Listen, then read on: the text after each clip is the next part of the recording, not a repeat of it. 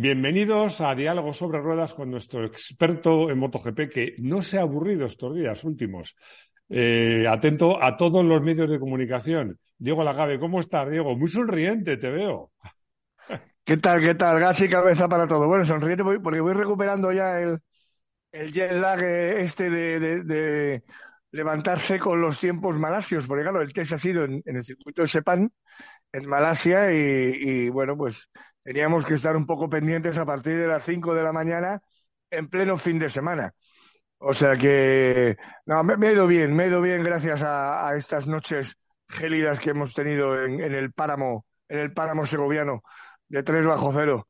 No, no, no, ha ido mal el tema. Eh, y, bueno, lo que ha ido como, como hemos titulado es mm, de espada de Damocles total para las fábricas japonesas, para las dos que quedan ya, ¿eh? porque tenemos a Honda y a Yamaha solamente, y eh, con, con, los dos mejores pilotos de la parrilla, ¿no? Y vamos un poco a analizar eh, un poco de intrahistoria de todo lo que ha pasado.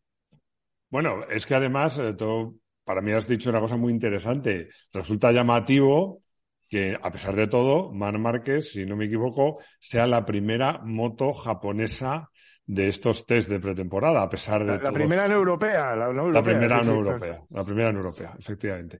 Pero bueno, yo si, no nos, si, no, si, no nos ha bailado alguien por ahí, que yo no lo tengo, estoy un poco hablando de memoria. No, sí, sí, totalmente. Lo bueno, no, porque se ha colado alguna. Claro, no, no, eh, japonesa ninguna, porque desde, de hecho Guartararo, estoy mirando de aquí, está el decimoséptimo. No, no, a Fabio, a Fabio lo dejamos para después, que te daré alguna clave de lo que ha pasado. Pero sí hay un top ten bastante fuerte, donde además yo destaco una cosa, y es hermano estrenando una Ducati que queda por delante de Mark. ¿eh? Y además diciendo que se vuelve a sentir piloto, que, se le, que, que en Honda eh, tenía etapas en las que pensaba que se le había olvidado pilotar. Esto Alex Márquez, o sea, ya está de estado, o sea, está feliz. Eh, hay, especulaciones, ¿sabes? Que Márquez en su casa de, la finca en Madrid eh, tiene acogido a su hermano Alex y viven puerta con puerta con Carlos Sainz. Entonces se especula con la posibilidad de que eh, cuando han vuelto a, Madrid, Alex Márquez se haya tenido que ir a vivir a la casa de Carlos Sainz, ¿no? Porque Alex Márquez ya no deja entrar a su hermano en casa. bueno, yo, yo el, el diálogo de hoy me he propuesto eh, un reto muy, muy, muy, muy difícil, que es poner orden en tu, cabeza. Entonces, te propongo lo siguiente. Te propongo que analicemos el top ten. Exacto. Y luego vamos a hablar de, de Mark en concreto, que lo hemos dedicado el título. Vamos a hablar también de Fabio vamos a hablar de, algún otro destacado que no esté en el top ten. Bueno, a ver, entonces, empezando por el primero. Empieza por el primero, que es lo que más Luca Marini. Luca Marini. También es verdad que hay que decir a todos, aunque yo estoy convencido que nuestros seguidores están muy bien informados, que han sido unos test complicados, porque la lluvia ha interrumpido, ha impedido que, que haya tandas largas sobre seco con lo cual, la gente no ha podido rodar muchos, muchas horas sobre seco y hacer muchos cambios. Ha sido un poquito complicado para los pilotos y unos test que precisamente para lo que se pretendía, que es para probar muchas cosas distintas en las mismas condiciones, porque siempre se dice una cosa, y perdóname que soy yo el que se enrolla, pero siempre se dice que para poner a punto una moto hay que hacer los cambios de uno en uno. Porque si tú cambias de repente la suspensión delantera y la retención del motor, no sabes por qué va bien o por qué va mal.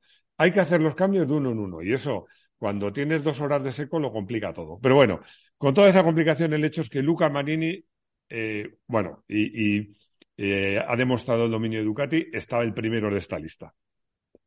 El detalle que te quiero decir muy rápido de Luca Marini, que es, es demoledor y demostrativo de estos tres días que se han desarrollado de la manera que tú has comentado, es que mm, se trata de la moto menos evolucionada, menos por decirlo así, dicho por el propio piloto, desde eh, la temporada pasada.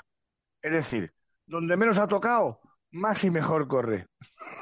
Sí, pero yo ahí déjame que haga también, ya sabes que yo tengo dos, dos eh, soy bipolar, tengo un alma por un lado de piloto, pero otra también de ingeniero. Te digo una cosa, hay trenes que a lo mejor van mejor, pero su estación terminal está antes, y hay otro que van peor, pero llegan más lejos. Yo creo que, que en el caso de esta moto, efectivamente, va muy bien, pero va a ir igual de bien toda temporada, pero el margen de mejora es menor que en otras motos que a lo mejor ahora van peor, pero que tienen más margen de mejora. Se supone que esa es la idea. Claro, el, problema es encontrar el margen y por eso, entre otras cosas, que luego vamos a analizar el tema de onda. Y es que tenemos, por eso decimos que son 30 días decisivos, pero en realidad para todos, especialmente Honda y Mark. Eh, después de estos test de tres días vienen solo dos días, dos jornadas en Portimao. Es decir, con el nuevo MotoGP, con la nueva reglamentación, con la contención de costes, no se puede ir a mm, probar media toda la fábrica. ¿eh? Hay que ir con una base ya bastante clara, que es la que tiene Ducati. ¿Por qué Ducati está hegemónicamente en el vértice de la pirámide de la parrilla MotoGP? Y ojo, por varios años. ¿eh? Yo le he hecho por lo menos dos o tres temporadas, además de la corriente de hegemonía ¿eh? a Ducati. y luego se acercarán algunas europeas. Mm, ¿Por qué? porque realmente es lo que dices tú, han ido cambiando poco a poco, pero utilizando el conjunto de la temporada. En unos test no haces una moto. Y por eso, y por eso están todas esas Ducati delante, y por eso Aprilia está eh, muchísimo mejor de lo que dice Aleix Espargaro, y ahí te paso yo ya a hablarte de alguien que me interesa en esta lista, que sale ahí, y que es más Maverick Viñales. Maverick Viñales. Bueno, no, no, no, no, eh, no, no, no, te he dicho que te iba a poner orden. Antes, antes. Antes, antes tenemos que hablar de Peco. De Peco, que en realidad, oye, está a 0,08. Ah, vale, vale, vale, 0,08. Quiere decir que Peco está ah, ahí. No, no, claro, claro, claro. Peco está ahí. Peco está ahí y, y, y lo que han tocado y lo que Gigi ha evolucionado para la Ducati de fábrica también está ahí. Es lo que te quiero decir. O sea, realmente habrán tocado muy poco, muy poco. Y Bastianini lo ha comentado también, que habla mucho con Peco, que las indicaciones son las mismas. Por ahora van todos en la misma dirección. Luego empezarán las hostilidades ¿eh? entre pilotos Ducati, pero lo que está claro es que de estos test sí se puede sacar que la distancia que tiene Ducati eh, tomada respecto a sus rivales a nivel técnico, a nivel exclusivamente de moto, es absolutamente indiscutible. Bueno, y ahora ya hablemos de Maverick, que tenía ganas de hablar de Maverick. A ver, sí, porque Maverick, Maverick eh, em, ha, utilizado un, un, un discurso radicalmente opuesto al de su compañero de equipo y, digamos, punta de lanza del proyecto del año pasado, que es Aleix Espargaró. Que Aleix Espargaró era, mm, ha, sido más, eh, digamos, bajar un poco el sufle y, sin embargo, Maverick ha dicho que no, que la moto está ya para dar guerra si empezase el campeonato mañana mismo. ¿Eh? Mm, ha habido una evolución, las dos Ducati, las dos Aprilias, fábrica eh, tienen una evolución respecto a las dos del equipo que va a ser satélite, ¿de acuerdo? Y, para Aleix hay cosas que retocar y que mejorar. Para Maverick mm, está todo bastante en el camino. Yo tengo, date cuenta que estamos hablando de cuatro gallos. Te hago un pequeño salto. Ahí tienes a Raúl Fernández. No, no, no, no hagas salto. No hagas salto, no lo líes. Vamos a ir por no, la bestia, el cuarto. sí, sí, no, no, pero, pero, pero que son cuatro, son cuatro, eh, son cuatro tíos para Aprilia. Y Maverick yo creo que eh, tiene la firme, la firme intención de ser el líder del proyecto en este año 2023. Sigue, sigue.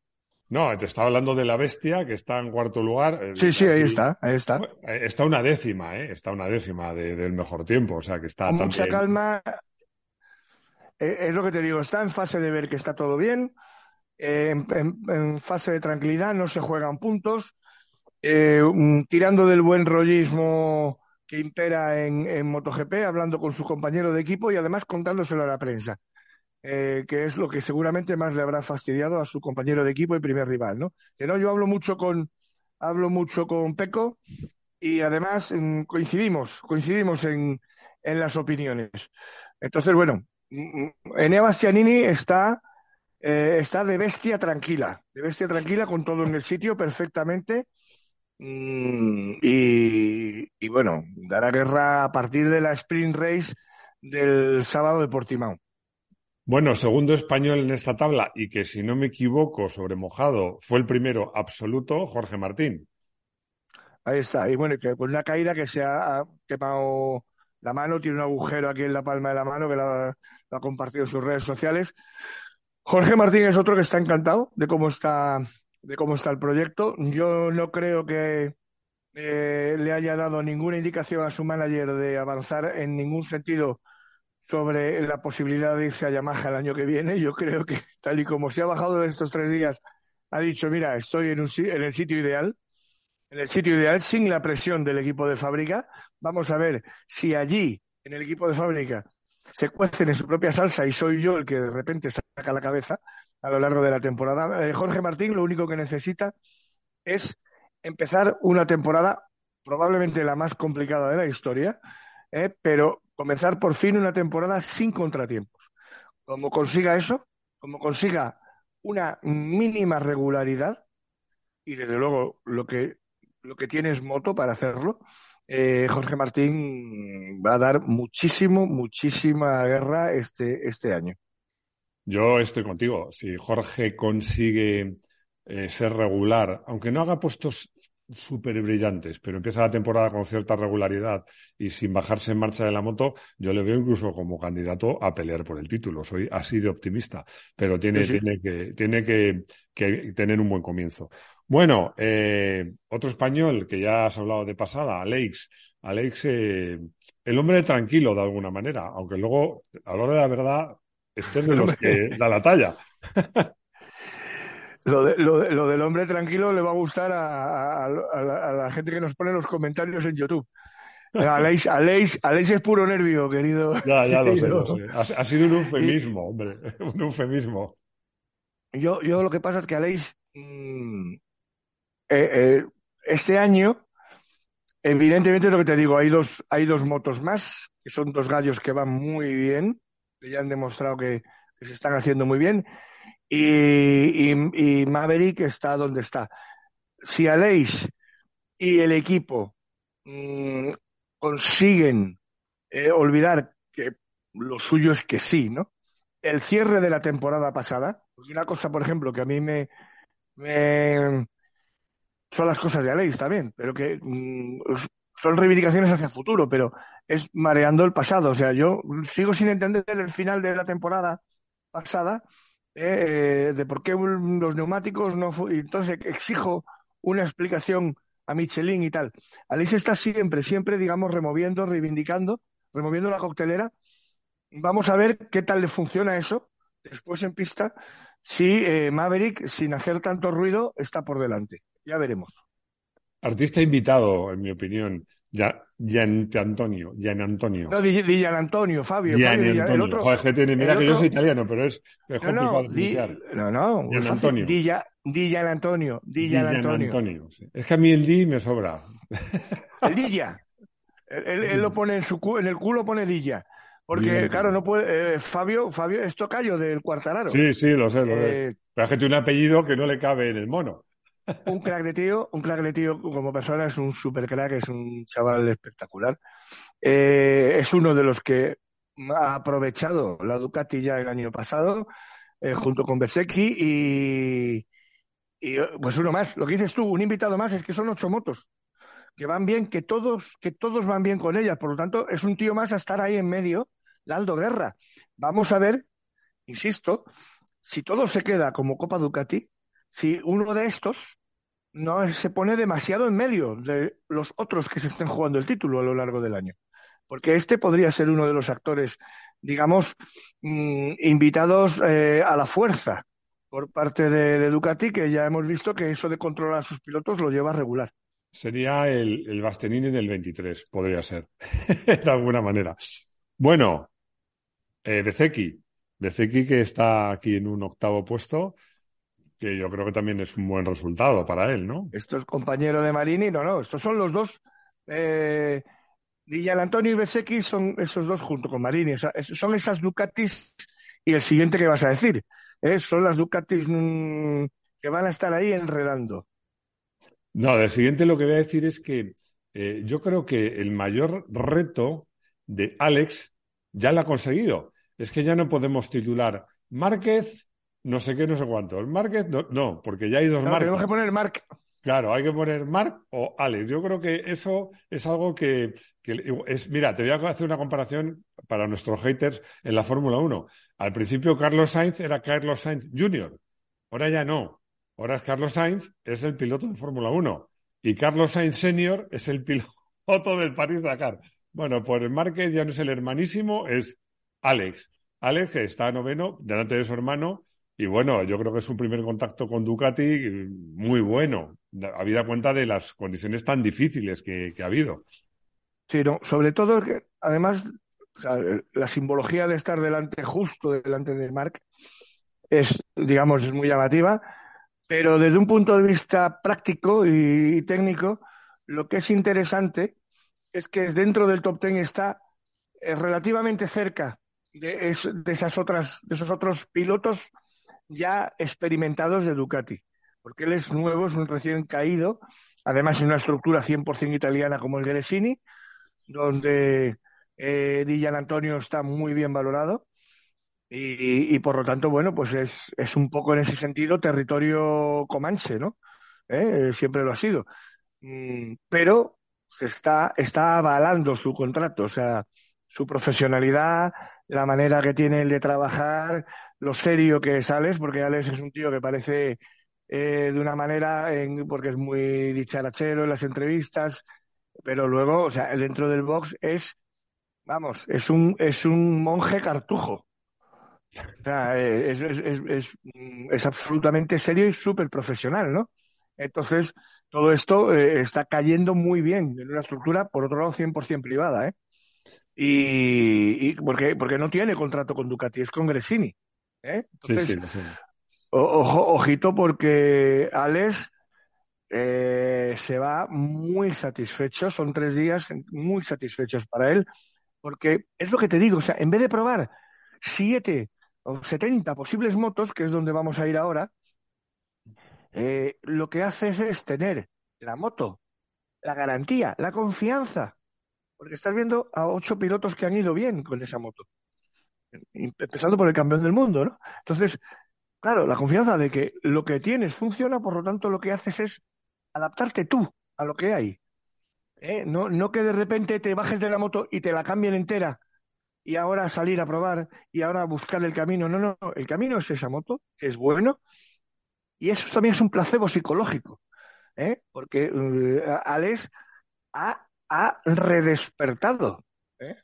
perdón por el palabra, como piloto de MotoGP, que, que, se, que se había adormecido el año pasado porque había perdido la ilusión, ni más ni menos. Bueno, yo quería hacer dos comentarios.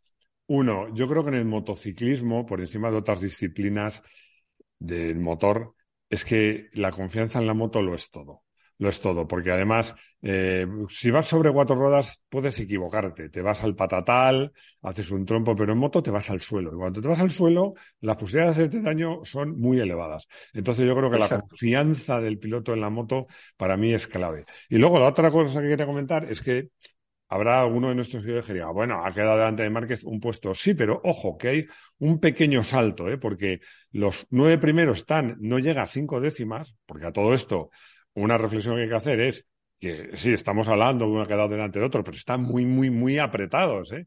Exacto. Hasta Alex están en menos de cinco décimas nueve pilotos. Y ya Márquez, ojo, ya está a siete. O sea, ahí hay un salto. Pasamos ya al décimo, que es Mar, es décimo, solo una posición por detrás de su hermano, pero ya hay un salto de tiempos significativo.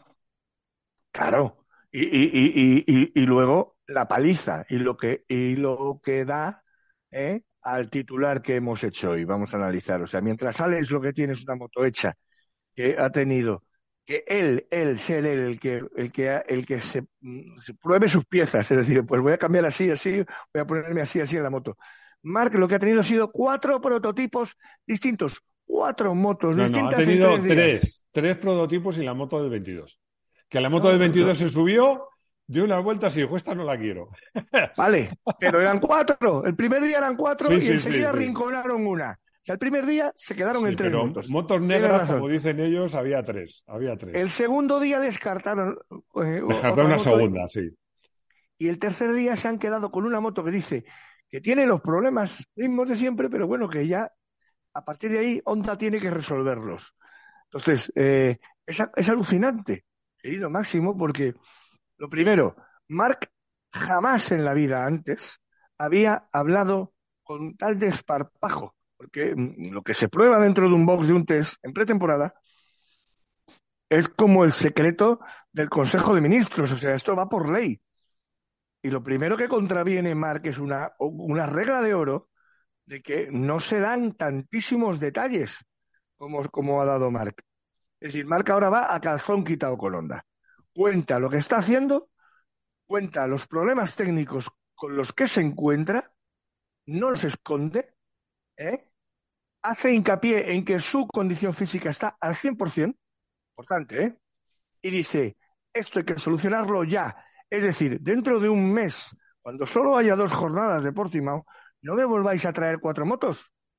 Traedme un par de prototipos con al menos dos líneas de trabajo, que además todo el auto vuelve a estar todo en la electrónica, ahora te contaré la clave de por qué, para fijar definitivamente el camino, porque una de las cosas con las que ha llegado Marca por, a, a Sepan es con un mantra flotando en el ambiente de HRC en la que, bueno, todas estas motos que vamos a probar y que vamos a ir desarrollando a lo largo de la temporada, hay que acertar eligiendo el, motor, porque se sellan, ¿eh?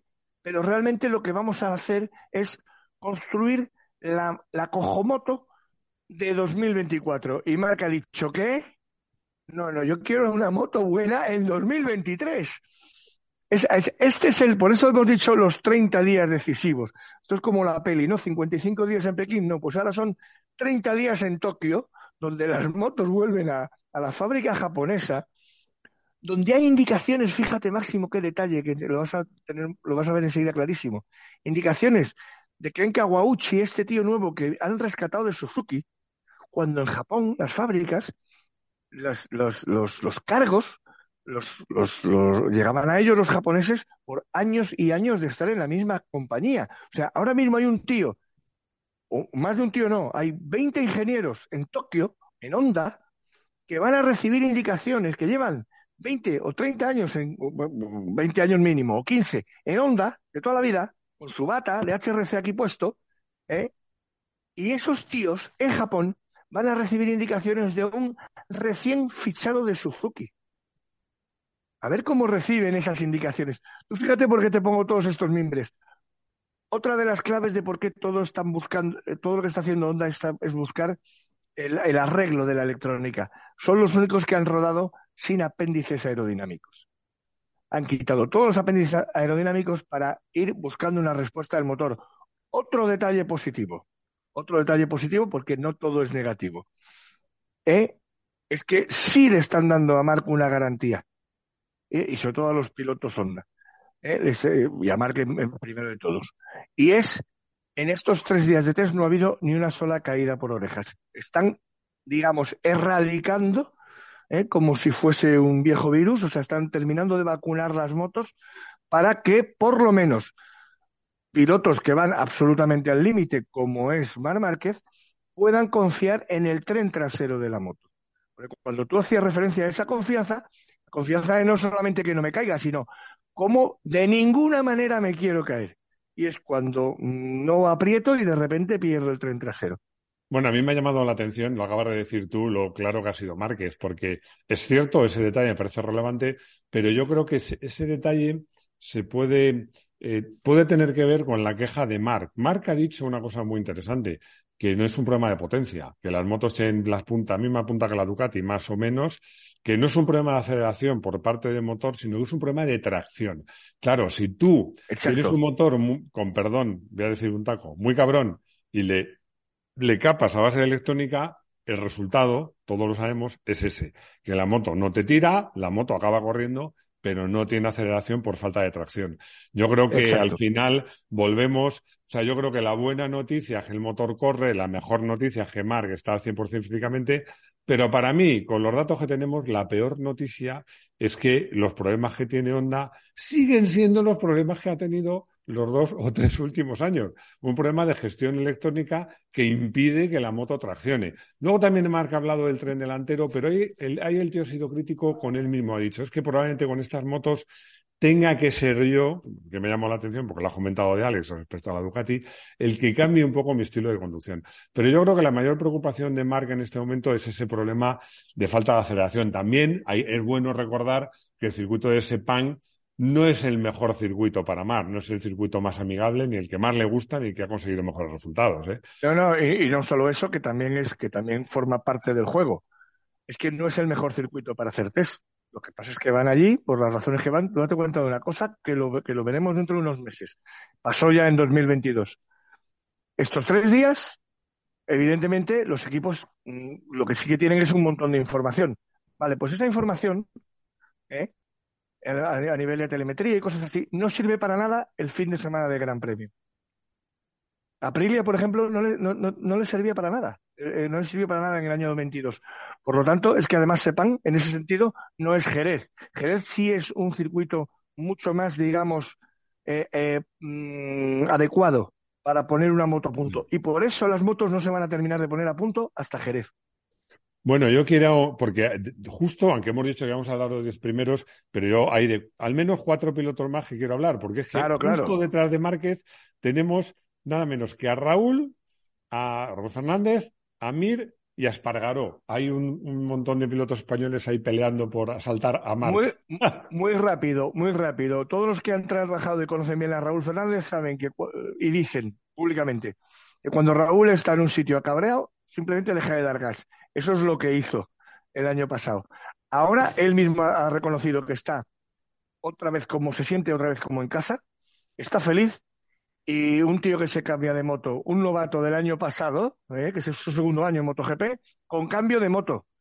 El estar ahí, ¿eh? en ese casi top ten, y solamente y, justo por detrás de un tal Mar Márquez, ojito con Raúl Fernández. Y mucho ojito, mucho ojito que me ha sorprendido muy gratamente a mí y que espero además, que porque yo he sido muy Santo Tomás en esto, que tengo, con, con, el pobre Joan Mir, pedazo de campeón del, bicampeón del mundo, eh, Joan Mir, ojito, que eh, es una de las preocupaciones de Mark, el ver que, ojo, que mi compañero de equipo, que viene de Suzuki, de una moto radicalmente opuesta, va relativamente, va relativamente, no está demasiado lejos de mí, ¿eh? en ese sentido con lo cual no está, no está hundido, no está perdido, como, como está un poquito más atrás eh. O sea, Joan Mir está adaptándose él a lo que tiene y, ojito porque puede dar alguna que otra sorpresa. ¿eh?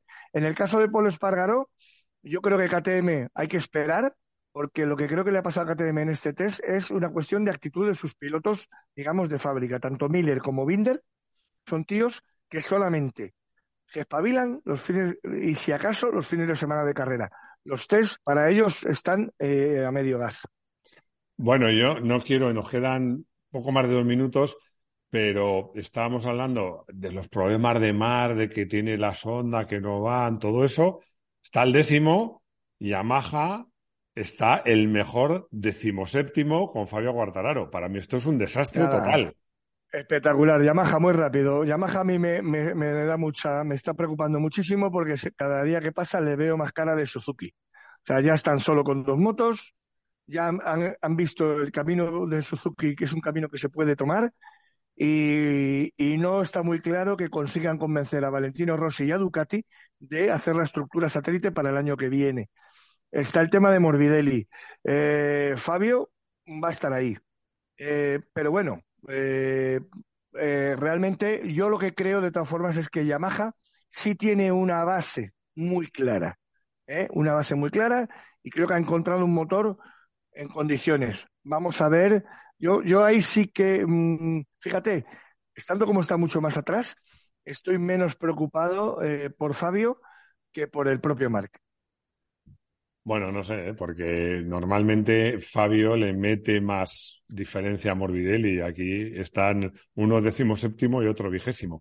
Pero bueno, nos queda exactamente un, minuto y medio, así que te dejo, ya que tú eres el experto, que el, el como dice, se suele decir en periodismo, el final brillante. A ver, ¿cuál es tu conclusión? Son, son 30 días, eh, es el nuevo MotoGP. Tú fíjate que, que se podrían se podría hacer un mini, una mini pretemporada con espectáculo incluido, televisada, o sea que sería incluso agradable para los aficionados, pero por una cuestión de contención de costes no se hace. Me refiero a que se podría probar, como se ha hecho ahora en Sepan, luego hacer otros tres días en Europa. Insisto, en el circuito de Jerez en esta época del año es fantástico y, sin embargo, no se hace. ¿Por qué? Por esa contención de gastos. ¿Qué fábricas están adaptadas ya tradicionalmente al nuevo MotoGP desde hace años, ¿eh? las europeas. ¿Qué fábricas van a seguir hegemónicas? Las europeas. Honda o cambia mucho, o cambia mucho, o le espera un largo, un largo invierno eh, por, por, delante en, este, en este nuevo mundial de los grandes premios con las sprint races y con todo lo demás. Y entre Mark y Honda, se enfrentan juntos a 30 días decisivos para el futuro de ambos. Bueno, pues a ver qué pasa dentro de un mes. Muchísimas gracias, Diego. Nos vemos como siempre en una semana. Gracias por estar ahí. Un abrazo. Chao. Cuídate mucho y hasta la semana que viene. Hasta la semana que viene, gas y cabeza para todos. Un abrazo.